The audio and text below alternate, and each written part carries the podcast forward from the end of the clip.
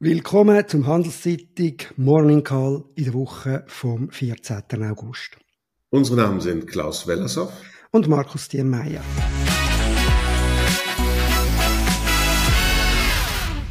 Wie immer geben wir Ihnen einen Überblick über die wichtigsten Daten und Entwicklungen aus der Wirtschaft. Willkommen zurück aus der Ferien, Klaus. Ich hoffe, du hast es genossen. Hast du da auch die Wirtschaftsdaten trotzdem angeschaut? Und was ist dir da aufgefallen? Wann? Ich habe versucht, so viel wie möglich auszublenden. Zwei Wochen im wunderschönen Appenzell. Das war hervorragend, trotz des etwas mauen Wetters. Äh, aber dennoch, natürlich muss man hingucken, wenn man wieder ins Büro kommt. Und das war, äh, was die letzte Woche angeht, auch wirklich ein spannender Blick, denn wir haben sehr schwache Daten aus China gesehen. Das haben wir beide hier in diesem Call ja in den letzten Wochen schon besprochen, dass das im Moment wirklich schlecht aussieht, dass der Rebound der chinesischen Konjunktur nach den Covid- und Corona-Maßnahmen oder der Aufhebung davon ähm, abgebrochen ist. Äh, am Dienstag letzte Woche haben wir die Zahlen zum chinesischen Außenhandel bekommen. Exporte minus 14,5 Prozent übers Jahr und Importe minus 12,4 Prozent. Es wurde in Medien groß besprochen, müssen wir jetzt vielleicht gar nicht mehr viel. Es reflektiert zum einen die Schwäche der Güterkonjunktur weltweit, also den vielen Gütern, die wir nach Corona und in Corona gekauft haben als Konsumenten, äh, haben wir jetzt genug offensichtlich, gerade von den etwas langlebigeren Dingen, zum Beispiel Elektronika, die wir aus China beziehen. Ähm, und die schwache Importe reflektieren eine schwache Binnenkonjunktur. Und das macht, ist das, was den Leuten Angst macht, denn damit einher geht gleichzeitig auch eine sehr schwache Inflationsentwicklung. Auch das haben wir hier besprochen. Ähm, und am letzten Mittwoch dann die Bestätigung erhalten, dass die chinesischen Inflationszahlen auf Konsumentenpreisstufe im Juli übers Jahr betrachtet gefallen sind um minus 0,3 Prozent. Das ist dann die erste negative Zahl. Äh, zu befürchten ist, dass die noch negativer werden können. Auch die Produzentenpreise sind eben nämlich äh, deutlich im negativen Bereich. Das riecht tatsächlich nach einer Deflation. Die, die andere äh, Zahlengruppe, die die Märkte und die äh, Journalisten beschäftigt hat in der letzten Woche, das war die amerikanische Inflation. Die ist wiederum zu hoch. Ähm, wir haben am Donnerstag die Zahlen äh, bekommen, 3,2 Prozent. Klingt nicht mehr nach so viel, wenn man gewohnt war, dass so die 6, 7, 8 Prozent, die wir vor einem Jahr, anderthalb noch gesehen haben, war aber 0,2 mehr und war auch mehr als die Finanzmärkte erwartet haben. Die Kernrate ist von 4,8 auf 4,7 gefallen. Das ist ja das, worauf es ankommt, da wo die amerikanische Notenbank wirklich hinschauen muss. Und das geht alles immer noch zu langsam. Ne, wenn man sich vorstellt, dass die auf ihre Zielrate runter wollten von zwei Prozent, dann würden sie jetzt ja noch 27 Monate brauchen, bis sie da sind. Und das steht nicht an. Und das hat die Finanzmärkte verunsichert, hat auch die Zinsen nach oben getrieben am Kapitalmarkt. Ich denke zu Recht, denn hier besteht immer noch ein fundamentales Ungleichgewicht in der Wirtschaft. Mhm. Das haben wir ja auch an der, an der äh, Börse gesehen, wo man auf das zurück. Vielleicht noch ein Wort zu China. Wichtig zu sehen, also du hast es sehr äh, deutlich gemacht und wir haben tatsächlich ein paar Mal darüber geredet, die Schwäche in der Binnenwirtschaft. Man muss einfach aufpassen, dass man das nicht verwechselt mit irgendeiner Veränderung von der, äh, von der globalen äh, Der-Risk-Strategie, also mit dem Handel mit China. Das hat mit dem wenig zu tun. Wenn man dort die Zahlen anschaut, dann haben sich die Import aus aus China in die, in die EU, wo, wo da sich zurück, äh, von da wegkommen, zwischen 2018 und 2022 fast verdoppelt. Also es ist wirklich Binnenwirtschaft und nicht irgendwie Korrektur da irgendwo im Außenhandel, äh, trotz all diesen grossen Worten, wo sich da abspielt. Dann Daten noch, auch Arbeitslosigkeit aus der Schweiz haben wir gesehen, wie immer, äh, immer noch sehr tief, trotz den sehr negativen Zeichen, die wir darüber geredet haben in der jüngsten Vergangenheit ähm, mit den Anzeichen für eine schlechtere Stimmung in der Schweiz, für eine deutliche Abschwächung von der Stimmung, haben wir immer noch einen sehr starken Arbeitsmarkt. Muss aber immer daran denken, dass der rückwärts gewandt ist. Also im Juli haben wir immer noch 1,9 Prozent gehabt, genau gleich Headline wie Juni. Saisonbereinigung ist sie ganz leicht aufgegangen um 0,1 Prozent von 2 auf 2,1 Prozent. Ich schaue aber jetzt eher noch auf die Unternehmen. Dort sind Banken deutlich im Zentrum gestanden durch mehrere Meldungen, wahrscheinlich aus Schweizer Sicht im Vordergrund die Meldung vom Freitag mit der UBS, nämlich dass der Bund äh, die Garantien jetzt nicht mehr, also nicht mehr für die für äh, Verlust garantiert von einem Risikoportfolio für etwa 9 Milliarden aus der CS-Übernahme und auch nicht mehr für äh, Risiko äh, Portfolio, äh, ähm, Liquiditätsstützen von der Schweizerischen Nationalbank.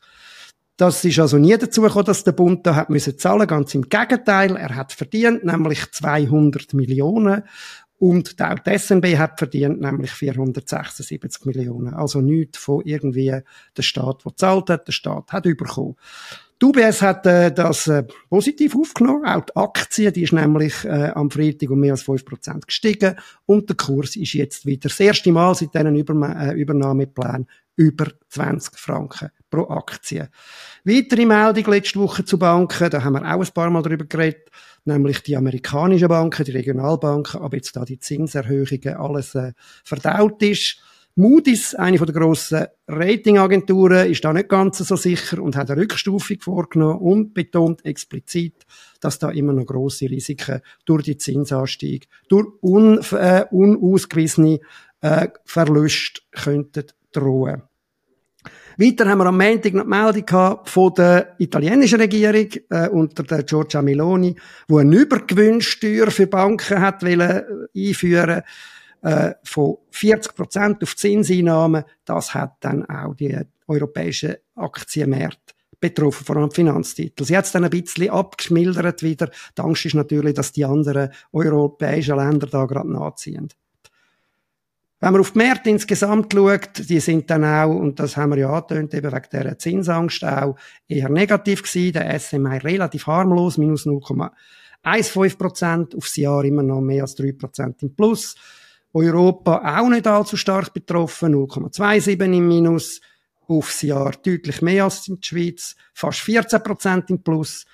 Auch in den USA leichter Rückgang, der grosse Märtindex, der S&P 500, minus 0,84 aufs Jahr 16% im Plus und der Nasdaq, der Tech-Index, wie immer volatiler, minus 1,9% aufs Jahr, aber noch mehr als 30%. Vielleicht auffällig noch, wenn man an die Inflation denkt, die Ölpreise sind jüngst deutlich angestiegen. Die sind jetzt, äh, bei der, wenn man den Brent anschaut, höher als 87, pro, äh, 87 Dollar pro Fass. Der amerikanische WTI mehr als 84. Das ist fast 10, 10 Dollar mehr als vor einem Monat. Ja, wenn du nichts mehr willst ergänzen würde ich sonst auf den Wahnsinn der Woche gehen, Klaus.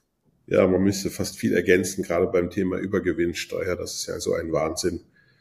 Äh, das wäre schon, wär schon fast ein Wahnsinn der Woche, aber da du das schon im Nachrichtenrückblick hast, muss ich mich auf was anderes begrenzen. Und ich muss sagen, auch hier als Urlauber habe ich versucht, mich tatsächlich über nichts aufzuregen. Ist mir fast gelungen. Ähm, aber nicht ganz. Und das liegt natürlich daran, dass der Urlauber häufig Wetterbericht schaut. Ähm, und was mich wirklich äh, besonders berührt hat in den letzten Wochen war, dass wir nun schon dabei sind, auch die Wetternachrichten noch polarisiert zu politisieren. Das, das finde ich also wirklich eine ganz unglaubliche Entwicklung. Eigentlich sind Wetternachrichten was Einfaches. Da sagt man, wie es gewesen ist, kurz, und dann sagt man, wie es wird. Kurzfristige Prognosen. Ich finde, da haben weder irgendwelche kleinen Filmchen über die Bewährung zum, äh, Belehrung zum Thema Klimawandel äh, irgendwas zu suchen, noch äh, freue ich mich und suche ich irgendeine rechtspopulistische Meteorologenschelte. Ich glaube, dass wir da versuchen, da noch rauszuhalten. Wir alle wollen wissen, wie das Wetter von morgen wird. Und da kann man doch eigentlich ganz einfach und nüchtern Prognosen machen. Und wenn man die nicht stimmen, dann muss, wenn die nicht stimmen, dann muss man die korrigieren. Aber das Hin und Her der Politik, das ja sowieso nur noch in Entrüstung, Empörung und ich weiß nicht, was im Augenblick stattfindet, das brauche ich jetzt nicht noch, wenn es um die Frage geht, brauche ich morgen einen Regenschirm, wenn ich zur Arbeit gehe oder nicht. Ja, das kennst du ja als Ökonom, oder? Die Debatte mit äh, verpolitisierten äh, Prognosen. Hast du recht, aber ich muss ganz ehrlich sagen, äh, hier geht es ja nun wirklich nicht um irgendwas Politisches, Klima ist nicht Wetter und Wetter ist nicht Klima. Also da, da müssen sich beide Seiten, finde ich, an die Nase fassen. Die, die, die Angriffsfläche hat natürlich die Meteorologen der, der rechten Politik gegeben, dadurch, dass sie ständig uns irgendwelche Geschichten noch zu erzählen versuchen, wie wir uns dann im größeren Leben zu verhalten haben. Ich selber bin kein Klimaleugner. Ich schreibe seit 2007 lange Studien zu dem Thema. Ich glaube, es gibt Klimawandel und ich glaube, wir müssen was tun. Aber in dem Wetter, im Meteo, hat das nichts zu suchen.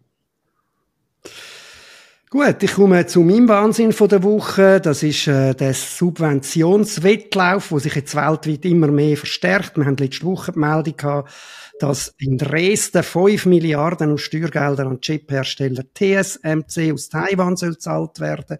Wir haben schon im Juni aus Deutschland die Meldung gehabt, 9,9, also fast 10 Milliarden für Intel, ebenfalls für eine Chipfabrik der Start hat letztes Jahr, also nicht der Start, aber die Verschärfung hat letztes Jahr die Amerikaner gestartet, wo äh, der, der Wettbewerb angeheizt haben mit Subventionen für I äh, Elektroautos, die vor allem in den USA fest äh, äh, hergestellt werden, sollen werden wenn man das anschaut, ist es erstens ein Wahnsinn, was da an Geld rausgerührt wird für, obwohl die Länder eigentlich alle hoch verschuldet sind, ja auch die USA. In Europa kommt noch dazu, dass dort ein Problem besteht, wer kann das überhaupt? Weil man hat ja da die Konvergenzkriterien, die Verschuldung sollen beschränken. Interessant auch, und das haben wir versucht in, einer, in der Handelszeitung in einem grösseren Text zu zeigen, dass es auch nicht funktioniert. Also es läuft dann nicht so, dass einfach nur noch gerade die inländischen Autos dann wirklich mehr Absatz haben. Nicht. Was man vor allem aber sieht, ist eben ein, ein unglücklicher Wettbewerb, wo der Staat einfach mehr Einfluss hat am Schluss. Verschuldung steigt äh, und, und Ineffizienzen ein grosses Risiko sind. Das ist mein Wahnsinn. Von der Woche gehen wir in die nächste. Ja, gehen wir in die nächste, wobei auch hier noch ein Nachsatz. Ich bin heute nachsatzig. Ähm, für mich, für, ich teile deine, deine äh, Wahnsinnseinschätzung. Für mich hat es noch eine persönliche Komponente. Der zuständige Staatssekretär bei Herrn Habeck ist mein Trauzeuge. Kann man sich vorstellen, dass mich das immer besonders berührt. Immerhin, ihr habt mich nicht angestellt. Das ist schon einiges für die aktuelle Regierung. Da scheinen ja äh, mehrere Parteien ein Problem mit Vetternwirtschaft zu haben. Du musst also, schauen auf Post, musst schauen, vielleicht kommt's noch. Also gehen wir in die nächste Woche. Ich glaube, auch hier gucken wir wieder nach Asien ganz stark. Ähm, Japan könnte auch ein Thema werden. Dienstag schon. Also morgen kriegen wir ähm, das, die Wachstumszahlen zum zweiten Quartal. Da haben ja viele andere Länder schon berichtet. Die wird nochmal gut erwartet. Was allerdings für das vielleicht wichtigste Thema, was die Japaner wirtschaftlich im Augenblick bewegt, nämlich die Frage der Inflation, dann eine schlechte Nachricht sein könnte. Denn hohes Wachstum geht ja meist einher mit starken Inflationskräften. Und da kriegen wir am Freitag mehr Nachrichten. Tatsächlich wird für Freitag für die Konsumentenpreisinflation wieder eine Zahl über drei erwartet. Und bei der Kernrate, eben die politikrelevante Größe, ähm, da wird sogar ein Anstieg der Kerninflation erwartet. Und erinnern wir uns, die japanische Zentralbank ist trotz erster so verbaler äh, Abschwächung immer noch ganz klar expansiv. Die Zinsen sind ganz tief und werden durch den Staat teilweise sogar negativ gehalten. Und dann gucken wir natürlich wieder nach China. Ich glaube, das, das hat jetzt richtig Fahrt aufgenommen, das Thema. Das habt ihr auch super in der Zeitung, glaube ich, begleitet. Ähm, Dienstag kriegen wir Industrieproduktion wir kriegen für das zweite Quartal. Das war nicht ganz so spannend, weiß ich nicht. Gucken bestimmt auch trotzdem einige Leute hin. Und dann die ersten Zahlen fürs dritte Quartal, nämlich den Detailhandel im Juli und auch die Investitionszahlen im Juli.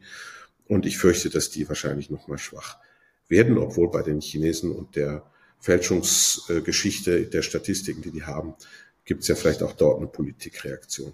Mittwoch dann eine viel äh, wichtigere Zahl wahrscheinlich am Ende des Tages, nämlich die Frage der Entwicklung der Immobilienpreise. China hat eine Immobilienkrise, dort wird schon lange deutlich weniger gebaut. Und das hängt natürlich an der Preisentwicklung dieser Immobilien und auch der Konsum hängt in China sehr stark an den Immobilienpreisentwicklung weil das äh, Investieren in eine kleine, äh, winzig kleine Wohnung oder wenn man viel Geld hat, auch eine größere Wohnung, eigentlich die einzige wirkliche Sparform oder Investitionsform beim Sparen für die chinesischen Menschen ist. Und wenn da die Preise nicht mehr hochgehen, dann drückt das weiter auf die Binnenkonjunktur. Ja, noch vielleicht kurz etwas zu den Unternehmen. Wir haben wieder ganz viele Zahlen, Abschlüsse zum zweiten Quartal. Lohnt sich nicht, da ins Detail zu gehen von der, wenn man die ganz grossen anschaut, SMI-Unternehmen, haben wir Alcon, das ist die Unternehmung, wo es Novartis ausgegliedert worden ist, Augenheilmittel, die berichtet am Dienstag. Sonst nichts mehr zu Unternehmen, vielleicht noch ein Wort. Ich bin nächste Woche auch in der Ferien. Für die Handelszeitung wird mich der Peter Rohner, unser Chefökonom, vertreten. Und das ist es für diese Woche. Lassen Sie sich kein X für ein U vormachen und bleiben Sie gesund.